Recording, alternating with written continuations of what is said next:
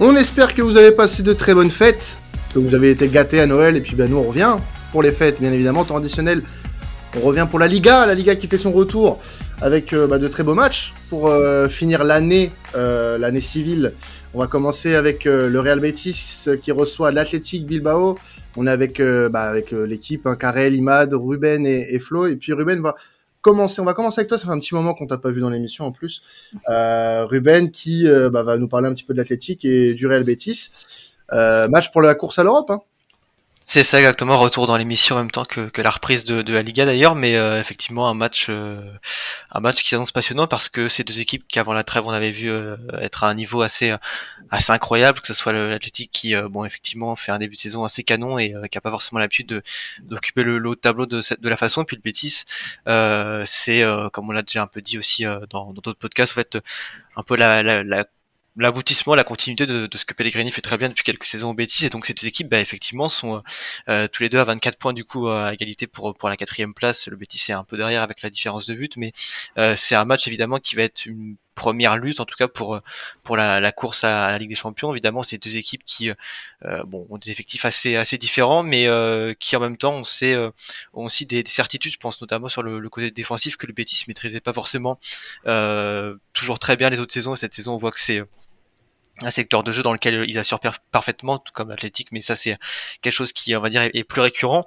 Et puis ce qui est quand même assez euh, assez frappant, c'est que ce sont deux équipes surtout qui euh, euh, proposent peut-être parmi les, les plus beaux jeux de, de Liga cette saison. C'est-à-dire que autant, voilà, on voit des équipes qui sont parfois dans, dans le tableau certaines saisons et qui ont un jeu parfois assez assez minimaliste, assez assez moyen, on va dire. Mais là, pour le coup, l'athlétique aussi bien avec Valverde que le Betis avec avec Pellegrini, c'est voilà deux équipes qui, posent le jeu tranquillement, qui euh, ont des manières bon, évidemment bien différentes, mais euh, mais qui euh, en tout cas affichent quelque chose de vraiment passionnant. Et puis et puis voilà, je pense que ce match-là aussi c'est toujours un match particulièrement particulièrement compliqué pour les, deux équipes parce que bon, non seulement de par l'adversité qu'il y a mais aussi parce que surtout pour Athletic du coup dans ce cas-là il se joue au Benito Marine et on sait que c'est un stade qui est, euh, qui est vraiment euh, qui est, qui est bouillant quoi.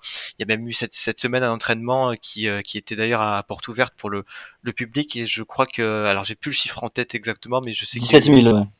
17 000 voilà 17 000 supporters qui étaient là. Donc c'était c'était je crois que c'est d'ailleurs le maximum de places qui avait été ouvert par le club pour pour l'entraînement. Donc non non c'est vraiment une ferveur qui qui est assez incroyable en, Andalousie et, et surtout dans un stade comme comme celui du Betis au, au Benito Villamarín. Donc voilà ce match va en tout cas être un, premier, euh, un premier enjeu, un des premiers euh, chocs aussi de, cette reprise de, de, Liga pour euh, pour pour voilà pour le championnat qui revient. Et puis même si évidemment le, la, la, saison reste longue parce que voilà on a fait un peu plus d'un tiers c'est quand même un choc qui va aussi en dire pas mal sur sur le, la continuité des deux équipes là, pour les, les prochaines semaines pour pour évidemment la suite de la saison parce que ça reste une option à prendre sur sur un adversaire qui euh, voilà qui en plus les deux équipes sont en égalité avec euh, avec 24 points derrière euh, au même niveau que, que Atletico. Donc honnêtement je pense qu'on s'attend à un match qui va être beau et puis voilà avec deux équipes qui, qui proposent et, on espère que ce, sera un, beau match. Mais je pense que voilà avec des éléments qui a des, des deux côtés on se souvient au dernier d'ailleurs qu'il y avait eu bon, quelques petites altercations avec avec Fekir évidemment et et qui sont bon voilà à part ça, quand même deux joueurs, euh, notamment les, deux leaders techniques de leur équipe. Donc euh, honnêtement, je pense que rien que ces deux joueurs-là aussi, on peut, les suivre pour éventuellement euh, espérer les voir faire une, différence dans, cette rencontre. alors après, ce qui, peut être, ce qui va être intéressant, je pense, dans ce match, au-delà de, enfin, je, je rebondis sur ce que tu disais, Ruben. Euh, il y a les 17 000 personnes du Real Betis au dernier entraînement, mais il y a les frères Williams qui ont récemment, euh, sur les réseaux sociaux, amené, enfin en tout cas, demandé aux supporters de, l'Athletic de se déplacer à Betis, euh, enfin à Séville justement pour ce choc. Donc eux aussi demandent aux supporters d'être en nombre. Donc ça va vraiment être au-delà du choc sportif, euh, un choc chez les supporters également. Euh, il y aura une grosse, grosse ferveur, comme tu l'as dit. Sur, euh, je reviens un petit peu sur. donc, tu as, parlé voilà, du, nombre de points actuellement. Donc, c'est vraiment un choc au niveau des points, au niveau de la course à l'Europe. je reviens très brièvement sur les trois matchs qu'il y a eu avant la trêve sur, de ces deux équipes. Le Betis ont battu la Real Sociedad, donc aussi un des gros chocs. Real Sociedad est actuellement 3 donc ça c'était un très bon point. Enfin, trois bons points, puisqu'après un point aussi dans le derby contre Séville. Et puis ils ont perdu contre Valence assez. Euh, voilà, ils ont pris 3-0 contre Valence. Donc ça, c'est la petite déception juste avant la trêve. Bilbao de son côté a battu Villarreal, aussi un autre choc dans le tableau, a perdu contre Giron. On en avait parlé, voilà, que c'était le petit match en dessous et le petit match où c'était dommage pour eux d'avoir perdu des points sur ce match-là. Et puis ils ont battu Valladolid. Donc on va dire que sur la forme, avant la Coupe du Monde, Bilbao revenait bien. maintenant, les gars, je voulais savoir, vous, à votre avis, qui pourrait se détacher et prendre la bonne option sur ce match-là dans la course à l'Europe le Betis semble un peu plus rodé euh, quand même que, que l'Athletic Bilbao à mon sens. Euh, après, c'est vrai que sur le l'avant Coupe du Monde, Bilbao a montré un peu plus de un peu plus de certitude dans, dans le jeu euh, avec des résultats un peu plus probants. on a quitté le Betis avec, tu l'as dit, hein, une déroute face à Valence.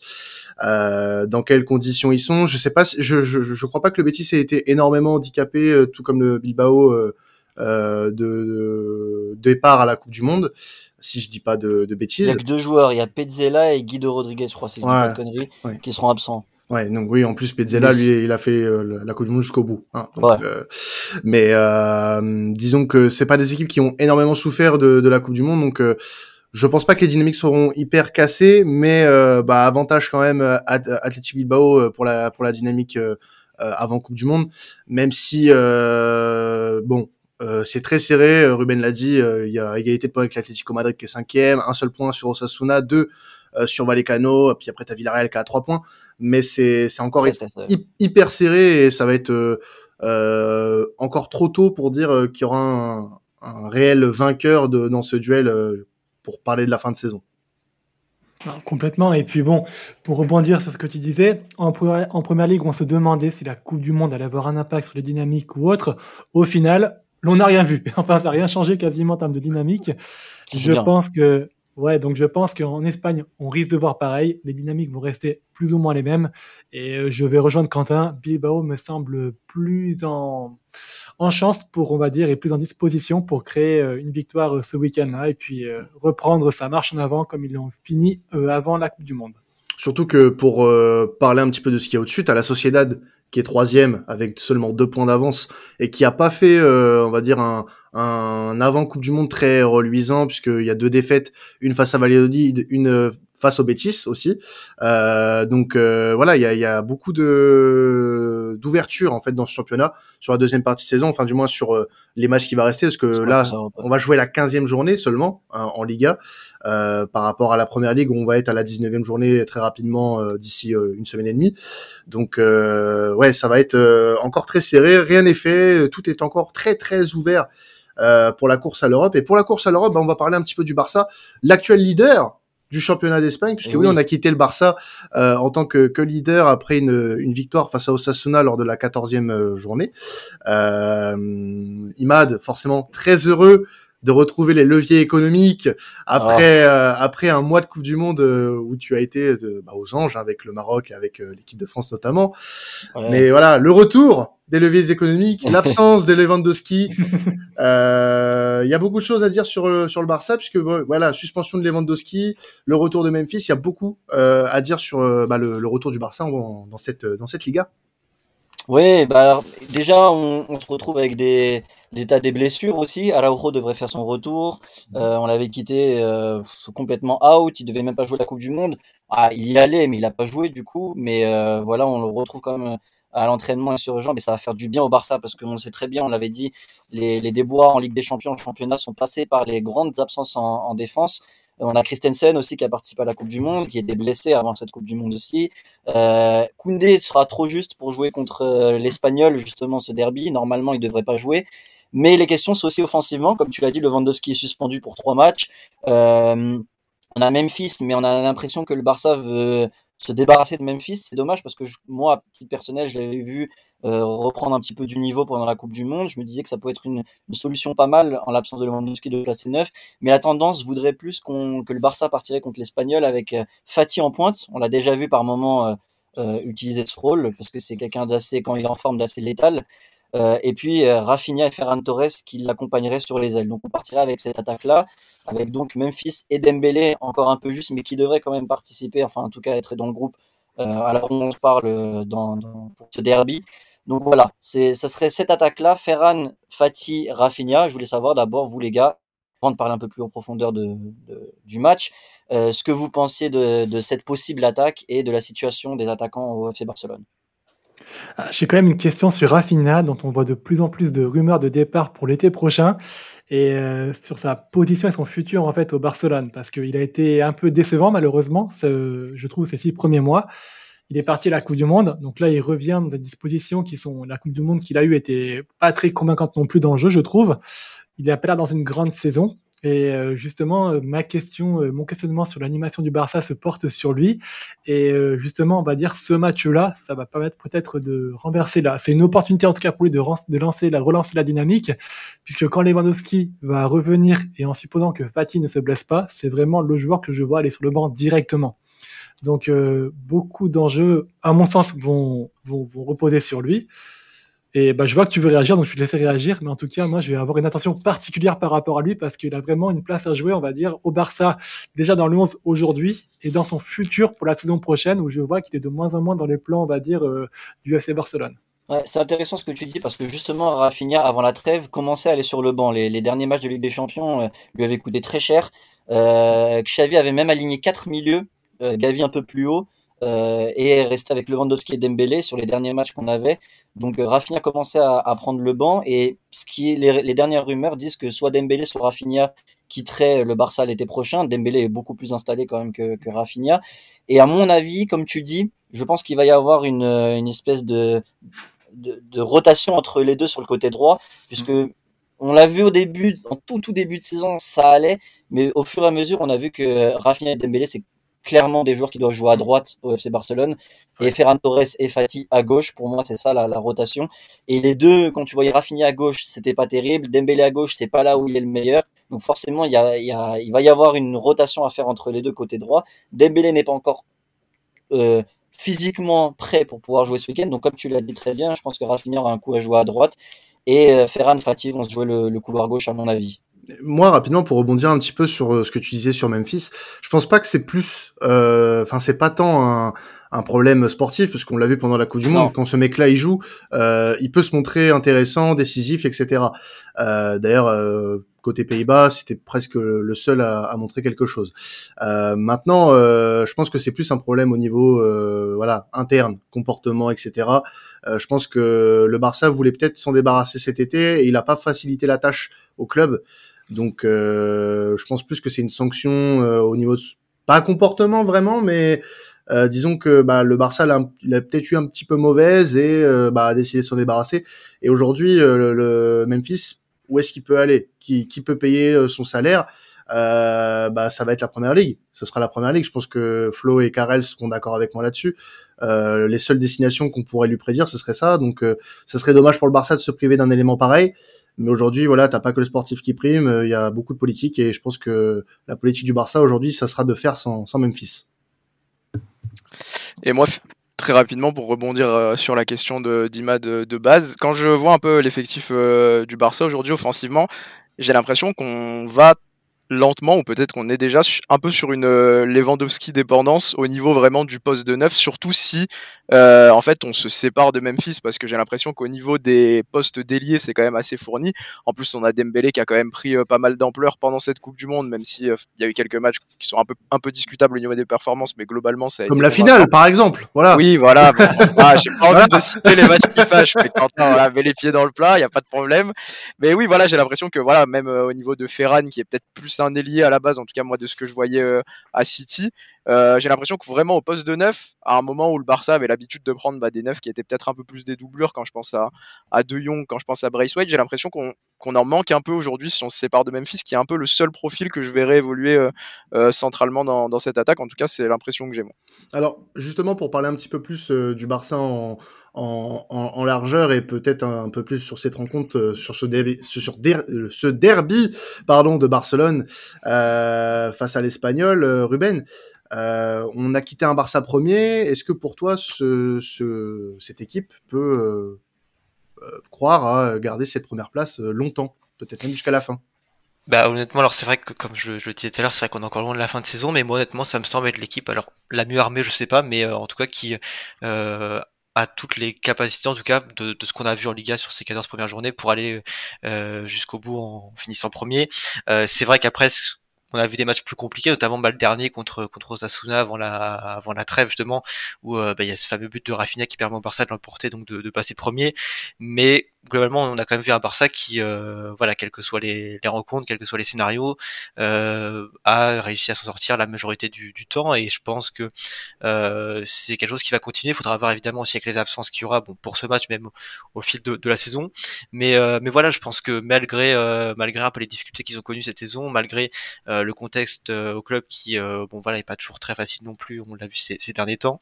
moi, je pense que c'est une équipe qui, en tout cas, est largement armée pour, pour aller, pour aller au bout et, euh, et, pour remporter le championnat. Après, il faudra voir parce qu'on sait que le Real Madrid, voilà, est, est aussi en, en, pleine forme. Et, euh, et, puis donc là pour ce derby, effectivement, qui sera toujours un match un peu particulier, même si c'est vrai que l'Espagnol est dans une dynamique, euh, voilà, vraiment, euh, vraiment compliquée. Et, et c'est vrai que même si je crois que d'ailleurs les deux derniers derbys s'étaient terminés sur un, un, match nul, si je dis pas de bêtises, euh, pour les matchs, les, les matchs qui s'étaient joués chez eux. Je pense que voilà, je pense que le, le, Barça en tout cas devrait le faire le, le taf aussi euh, pour pour ce rencontre, cette rencontre parce que voilà, l'Espagnol en face euh, a des difficultés. Il y a voilà beaucoup aussi de, discussions autour du rachat du club qui se qui se voilà qui sont en cours. De, il y a beaucoup de discussions sur ce sujet de, depuis quelques temps et, euh, et on voit bien que voilà c'est un club qui travaille un peu un peu euh, de manière un peu bancale on va dire et euh, effectivement ça serait résultat parce que il n'y a pas grand chose dans le jeu il n'y a pas grand chose et de manière générale dans, dans ce qui est proposé et, voilà même si ça reste un, derby évidemment avantage au Barça et puis euh, et puis euh, même de manière générale je pense que le, le, Barça arrive voilà dans une dynamique quand même assez assez bonne. On a dit que voilà le mondial avait pas forcément impacté en, en première ligue et on verra en Liga aussi mais je pense que le, le, Barça en tout cas devrait faire le taf aussi pour cette cette rencontre et ce, ce derby là moi je pense que cette Coupe du Monde, elle peut faire du bien au Barça dans le sens où ça a marqué, à mon avis, une vraie trêve avec la déception de Ligue des Champions. Il n'y a pas une continuité après cette élimination en phase de poule où euh, la saison continue, tu dois t'en remettre, as un peu la tête, euh, voilà, parce que c'est quand même un gros, euh, un gros objectif qui, qui se finit très très tôt pour le, le Barça. Et je pense que le fait qu'il y ait eu la Coupe du Monde et que la saison reparte, ils ont encaissé le fait que la des Champions c'est fini et à mon avis, ils vont vraiment tout donner pour le championnat. Alors l'Europa League, ça restera aussi un objectif pour le, le FC Barcelone. Mais je pense que la Liga, ils l'ont vraiment en ligne de mire. Ils, sont ils ont conscience qu'ils sont premiers, que le Real Madrid va jouer aussi la Ligue des Champions parallèlement. Euh, donc à mon avis, ils vont vraiment tout donner pour aller chercher cette Liga. Et je pense que ça va être le gros, gros objectif du Barça cette saison. Je voudrais juste finir le Barça sur un autre débat, Imad. J'ai vu un peu l'affaire Busquets qui a un peu agité le Barça sur les deux dernières semaines. On pensait vrai. que Busquets allait partir en MLS et puis là, aujourd'hui, retournement de situation. Il souhaiterait rester et même prolonger son contrat. Je voulais avoir ton avis dessus parce que c'est assez intéressant et je trouve un peu symptomatique de ce Barça-là qui sait pas trop quoi faire de ses jours aujourd'hui. Ah, moi, ça, moi, personnellement, à titre personnel, ça me ferait chier qu'il reste parce que il est plus dans l'état de forme qu'il le faut. On l'a vu même avec euh, la Roja à la Coupe du Monde, on sent que c'est plus, enfin, c'est pas quelqu'un, l'homme de la situation, c'est pas un vrai capitaine, c'est pas un leader. Euh, Est-ce que, j'ai envie de dire, son penalty euh, qui rate, c'est comme un symbole, c'est un peu lui qui, après, bon, attention, les tirs au but, il n'y a aucun Espagnol qui a, qui, a, qui a, mis son ballon au fond des filets, mais tu vois que t'as pas, un, quand ton leader, quand ça va pas, c'est Busquets euh, derrière, bon, euh, voilà. Moi, je le sens plus dedans, ni sportivement, je, je le sens pas l'âme d'un leader et je pense qu'avec Piqué qui vient de s'en aller, Jordi Alba qui commence à être sur la fin, euh, ça serait bien que, que Busquets s'en aille aussi pour le Barça, qu'on tourne cette page des, des cadres et qu'ils aillent de l'avant. Alors avant de passer au sujet suivant, petit disclaimer, hein, j'ai bien dit que Memphis était le seul joueur des Pays-Bas à avoir performé lors de la Coupe du Monde. C'était pour voir si notre ami euh, Reds allait réagir euh, euh, par rapport à la je suis, je suis bien trop professionnel pour répondre à ce genre de provocation. Mais c'est tout à ton honneur. C'est tout à ton ridicule. honneur. Non, c'est ridicule. mais... C'est tout à ton honneur, euh, mon cher Karel Gakpo. Euh, nous allons passer du côté de Valladolid, puisque Valladolid va recevoir le Real Madrid, euh, le Real Madrid de Karim Benzema. On connaît un petit peu la polémique, on va pas refaire euh, le tableau. Lui qui a été forfait pour la, la, Coupe du Monde au Qatar avec l'équipe de France. tu voulais qu'on parle un petit peu de ce match, Imad, du coup, pour bah, parler un petit peu quand même de, de Karim Benzema. Oui, mais c'était surtout ça le, le, le, que le sujet principal pour moi. Alors déjà juste pour le pour le match, je, je suis obligé d'en parler rapidement, mais Valladolid contre un absent, c'est El Yamik, le Marocain, euh, qui a fait une bonne Coupe du Monde, qui était remplaçant de base et qui est rentré par la suite. Après, il se fort un petit peu contre l'équipe de France, peut-être le manque d'expérience, c'est dommage, mais il fait quand même une bonne Coupe du Monde et j'ai vu que Ronaldo, en tout cas qui est propriétaire de Valladolid, euh, veut justement euh, refaire son contrat à Yamik pour qu'il puisse rester dans les rangs de Valladolid après sa bonne Coupe du Monde où il pourrait être pisté par d'autres clubs. Voilà, ça c'est la parenthèse Valladolid. Benzema. Donc Benzema, on l'a vu en début de saison, il a très peu joué à cause des blessures. On en parlait que sa saison dernière, ça a peut-être un peu euh, joué là-dessus sur son état de forme, le fait qu'il a enchaîné les matchs, qu'il n'est pas vraiment de doublure au Real Madrid. Mais sur les peu de matchs qu'il a joué, il était à 7 matchs, 5 buts. Alors sans parler de forcément euh, saison euh, pour redevenir Ballon d'Or, moi je voulais savoir comment vous voyez cette deuxième partie de saison pour Benzema. En fois, on a, on a dit qu'on n'allait pas revenir sur ce qui s'est passé avec l'équipe de France, mais ça joue aussi. Il y a ces genres d'histoires-là. Il y a le fait qu'il revienne euh, de blessures. Ce Real Madrid qui a encore qui a encore envie dans toutes les compétitions. Voilà, je voulais savoir ce que vous pensiez de la fin de saison, enfin de la suite de la saison de Benzema. Bah, comme tu l'as dit, Man, moi je trouve ça, je trouve compliqué quand même de pas revenir sur ce qui s'est passé avec l'équipe de France pour parler de la, la, suite de la saison de Benzema en fait, parce que bah ça l'a, je pense que mentalement ça l'a beaucoup perturbé. On a vu euh, beaucoup de réactions euh, sur euh, sur les réseaux sociaux, beaucoup peut-être un peu de de provocation, même encore aujourd'hui. Après je pense que Benzema a l'expérience et aussi euh, le professionnalisme qu'il faut pour savoir se remettre dans le cadre avec euh, le Real Madrid, même si c'était un peu en à demi-mot, il a quand même annoncé sa, sa, retraite internationale, donc ça montre que tout le, tout le focus va être du côté du Real euh, à partir de maintenant. La Coupe du Monde est derrière lui, l'échec de la Coupe du Monde est derrière lui, et je pense que si les blessures le laissent tranquille, il a tout ce qu'il faut pour euh, faire une grosse saison encore du côté du Real et essayer de, porter l'équipe euh, euh, du mieux qu'il le peut comme il l'a fait la saison dernière. Donc personnellement, et je crois qu'on avait déjà parlé lors d'un podcast précédent, mais en tout cas moi je suis toujours confiant pour Benzema et la suite de, sa saison au Real. Mais physiquement, de toute façon, il lui fallait cette pause-là. Il sortait d'un tel enchaînement de matchs et d'une telle pression et une telle responsabilité même mentalement qu'il était fatigué mentalement et physiquement. Même malheureusement à l'Euro 2021, il a été, on sentait ou encore cette, ce poids qu'il avait, cette pression et ce manque de fraîcheur. Et paradoxalement, cette, donc cette non-sélection et cette blessure, ça va lui permettre de recharger un peu les batteries et d'avoir une vraie préparation, un vrai travail de fond qu'il n'aurait pas eu s'il avait fait cette Coupe du Monde-là. Parce que donc il a fait une petite rechute avec le groupe des Champs. Et euh, je pense malheureusement qu'il aurait traîné encore une blessure très longtemps avec le Real, avec cette Coupe du Monde, qui n'aurait pas rendu service et qui aurait plombé le Real. C'était la meilleure chose, en tout cas pour le Real, qui pouvait lui arriver de ne pas être convoqué. Il va être en plus être très revanchard, donc euh, je pense que dès ce week-end, on va avoir droit à un gros Benzema qui va faire une seconde partie de saison assez euh, intéressante, qui pourrait porter le Real et l'accompagner dans cette course au titre et à la Ligue des Champions dans laquelle ils sont. Parce que là, ça fait quoi? Ça fait deux mois qu'il n'a pas joué. Parce qu'on rappelle que avant d'être sélectionné, il n'avait pas joué pendant un mois parce qu'il était forfait justement dans le but de le préserver euh, pour la Coupe du Monde. Il, se, il se pète au premier, dans les premiers entraînements euh, avec l'équipe de France. Après, la gravité ou pas, euh, c'est pas le débat. Euh, s'il avait, si, voilà, s'il avait s'il avait pu jouer euh, à partir des huitièmes, peut-être qu'il aurait pas été aussi frais, hein, comme l'a dit Flo. Donc euh, voilà, à un moment donné aussi, on n'en avait pas parlé dans cette émission parce qu'on n'avait pas eu l'occasion, mais euh, l'indisponibilité de Benzema, elle est aussi à mettre au, au crédit du Real Madrid, puisque le Real Madrid tire sur lui depuis un an et demi, deux ans. Ah, euh, voilà, il n'y a pas de remplaçant pour, pour Karim Benzema. La saison dernière, euh, c'est horrible la cadence que, que, que ce mec a. Euh, il joue l'Euro, il joue une saison entière avec le Real Madrid sans se blesser. Et, euh, et quand cette saison, tu voyais le Real Madrid sans Karim Benzema, il y avait une réelle différence. Donc, heureusement pour le Real Madrid, il a pu se reposer là pendant deux mois euh, maintenant, il va falloir retrouver un petit peu le rythme, euh, enchaîner les matchs, etc. Mais euh, moi, je, je pense que cette histoire, en fait, avec l'équipe de France, ça peut encore peut-être un peu lui trotter dans la tête. Euh, pas de, dans le sens où il va être euh, totalement euh, éteint, mais peut-être que ça va un peu encore le hanter, le fait que bah, il a raté certainement le plus grand rendez-vous de sa vie et que bah il peut être soit revanchard, très revanchard, et dans ce cas, il va nous prendre une deuxième partie de saison incroyable, soit il va être euh, une simple, une simple voilà euh, addition à cette équipe du Real Madrid qui est déjà très complète et très euh, très très forte. Donc j'espère pour nous que ce sera la première option et que il nous prendra une une deuxième partie de saison incroyable puisque le Real Madrid a de grosses échéances et le Real Madrid aura fort besoin de son numéro 9. Ça, c'est sûr et certain. Ruben, ton avis, toi, sur le, le, le cas Benzema? Oh ouais, bah si globalement, je, rejoins ce qui a été dit avant. Je pense que Benzema, ça reste quand même avant tout un professionnel sur euh, euh sur tout ce qui tout ce qu'il fait dans son travail. Même si c'est vrai que le le le feuilleton évidemment qu'il y a eu euh, mois de, enfin ce, mois dernier avec la, la, Coupe du Monde, on peut pas le laisser indemne évidemment parce que euh, on parle quand même d'un mondial, ce qui ce qui est pas rien évidemment. Et puis voilà, on sait qu'il y a un contexte aussi médiatique autour qui euh, est quand même très très agressif et très très virulent. Donc tu peux pas rester indemne à ça forcément. Mais mais je pense que voilà c'est ce qu'on c'est ce qu'on disait avant.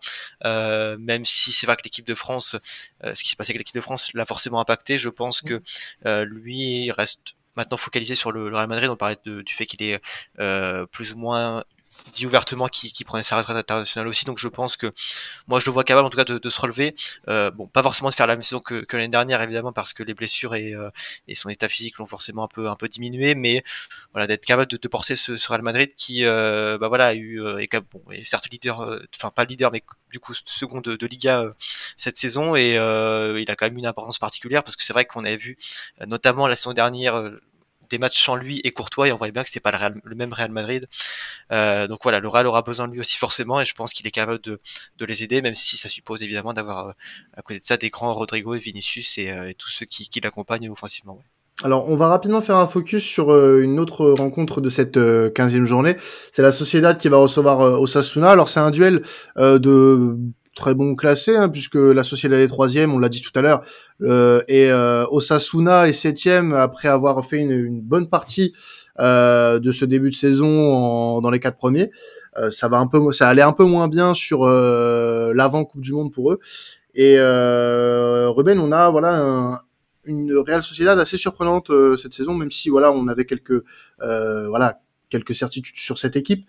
Est-ce que c'est une équipe pour toi qui peut euh, potentiellement euh, bah, finir sur le podium c'est la question euh, qu'on se pose beaucoup en, Liga cette saison évidemment parce que euh, bah, est pas forcément au rendez-vous. Séville, bon, on va pas en parler là, mais euh, voilà, Séville qui a quand même habitué des top 4, euh, c'est pas ça. Donc effectivement, ça libère une voire deux places et et alors troisième place, moi ça me semble peut-être un peu difficile parce qu'il y a quand même des équipes comme le, comme le Betis, enfin principalement le Betis en tout cas dans, dans ce lot du haut de tableau qui me semble être peut-être le plus armé pour être euh, le plus euh, le plus régulier euh, et même si Atletico voilà n'est pas écarté non plus. Mais je pense qu'au moins top 4 une qualification à Ligue des Champions ça me semble quelque chose de, de, de jouable. C'est une équipe qui travaille super bien depuis quelques saisons avec Emmanuel Alguacil et, et qui a le, le démontre à nouveau avec ce, très bon début de saison même si voilà il y a eu des matchs un peu un peu moins bien réussis. Tu parlais notamment de ceux face à Valladolid tout à l'heure qui ont été une vraie surprise une vraie déception. Mais voilà ça reste comme une équipe avec des, certitudes euh, et, je pense qu'ils ont moyen en tout cas d'accrocher une quatrième place et, qui seront en tout cas en lutte pour le, podium. Ouais. Et ma question, c'est que donc j'ai vu que Oyar Sabal, et je m'excuse ma prononciation dégueulasse euh, de ce, de ce nom. Sabal. Voilà, exactement. C'est blessé jusqu'à la fin de saison. La question que j'avais pour toi, Ruben, c'est dans quelle mesure ça peut impacter euh, la, la Real et si ça va vraiment avoir un impact sur la fin de saison et les performances de ce club-là, parce que c'était quand même un joueur très important dans le système du club, non? Alors ouais, alors par rapport à ça, il y avait, faut faire attention parce que euh, je, je, crois que normalement, si je dis pas de bêtises, j'ai pas tout suivi, mais euh, il me semble que ce qui a été annoncé comme quoi il sera absent, c'était une, euh, c'était en poisson d'avril en fait en en, Espagne, c'est le Dia de los Ah, voilà, voilà c'est pour ça. Et voilà, bah, bah, Flo, c'est pour savoir, oui, savoir par ces trublions d'espagnol. Voilà. 1er avril espagnol, voilà, voilà effectivement. Non, au contraire, il les deux retours hier, Saval, donc c'est une très bonne chose pour la ah, Sociedad. C'est très bonne nouvelle. Il y a eu, euh, bah, il y a eu la... La, la, mauvaise blague ce, ce, matin, là, au moment où on enregistre, et effectivement, le, le, le 28, là, et effectivement, euh, dedans aussi effectivement, au début. Oui, euh... c'est pour, ça que j'ai vu se passer vite fait que j'en ai parlé. C'est la, la, première fake news relayée dans le temps additionnel, voilà. Bravo voilà mais il revient bientôt, en tout cas. Il revient bientôt et tant mieux pour cette Real qui en aura besoin parce que c'est, euh, au-delà d'être un super joueur, c'est aussi leur, leur capitaine. Alors, rapidement, on, on, on, passera pas sur les autres matchs, hein, non, non. on a prévu. Mais pour parler un petit peu d'Osasuna, Imad, euh, je, je, disais justement tout à l'heure que c'était une équipe qui avait bien performé euh, lors du début de saison, un peu moins bien sur les derniers matchs avant la Coupe du Monde. Est-ce que c'était pas une équipe en sur-régime, selon toi? On va le voir dès ce week-end, euh, parce que comme tu l'as dit, ils sont septième, mais à trois points de la Sociedad troisième, donc c'est dire à quel point c'est euh, serré. Euh, pour moi, tout ne se joue pas forcément sur un match, mais là en l'occurrence ça peut l'être, puisque s'ils gagnent, bah, ils collent le top 4 et ils vont être vraiment un sérieux candidat à l'Europe. Si c'est pas le cas, ils tomberont peut-être un peu plus, donc on, le verra. Bizarrement, ça, ça, peut être bizarre, mais le Sasuna compte deux joueurs qui sont mondialistes et qui sont incertains pour ce match, Boudimir et Abdé. avec le Maroc et la Croatie qui sont allés très très loin en Coupe du Monde. Donc voilà, on verra si ils peuvent compter sur eux. Euh, et puis la Sociedad, juste je reviens sur Oyarzabal, c'est super que Oyarzabal revienne parce que ils ont un bon collectif, un bon milieu avec Zubi Mendy, Mikel Merino, Bryce Mendes dont on a parlé un petit peu avant euh, la trêve, euh, Sadik qu'ils avaient recruté devant s'est blessé, donc le retour de Oyarzabal va faire du bien parce qu'il manque vraiment un buteur devant. Et donc après Bilbao contre le Real Betis, pour moi c'est vraiment le choc de l'Europe dans ce retour de la Liga. Et on va voir si Osasuna est prêt pour pouvoir aller à la bataille de l'Europe toute la fin de saison et si la Real Sociedad peut aller taper euh, le podium euh, d'ici la fin de saison. Eh ben, on va voir ça euh, dès cette semaine avec le retour de la Liga, avec de très beaux matchs en tout cas. On espère que vous serez au rendez-vous. Nous, on y sera.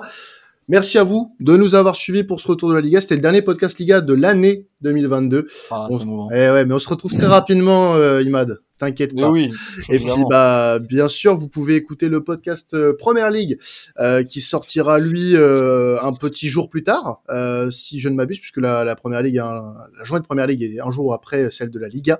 Donc, euh, vous pourrez écouter tout ça très rapidement et vous pouvez continuer à nous suivre sur les réseaux sur vos plateformes préférées pour nous écouter, notamment la chaîne YouTube de Sports Content sur laquelle vous pouvez vous abonner. On se retrouve bah, dès, dès début janvier, puisque oui, la Liga revient très vite aussi. Et bah, continuez à nous suivre parce qu'il y a du contenu qui va arriver. Voilà, c'était traditionnel. Ciao tout le monde et passez une, un excellent réveillon de la Saint-Sylvestre. Ciao tout le monde.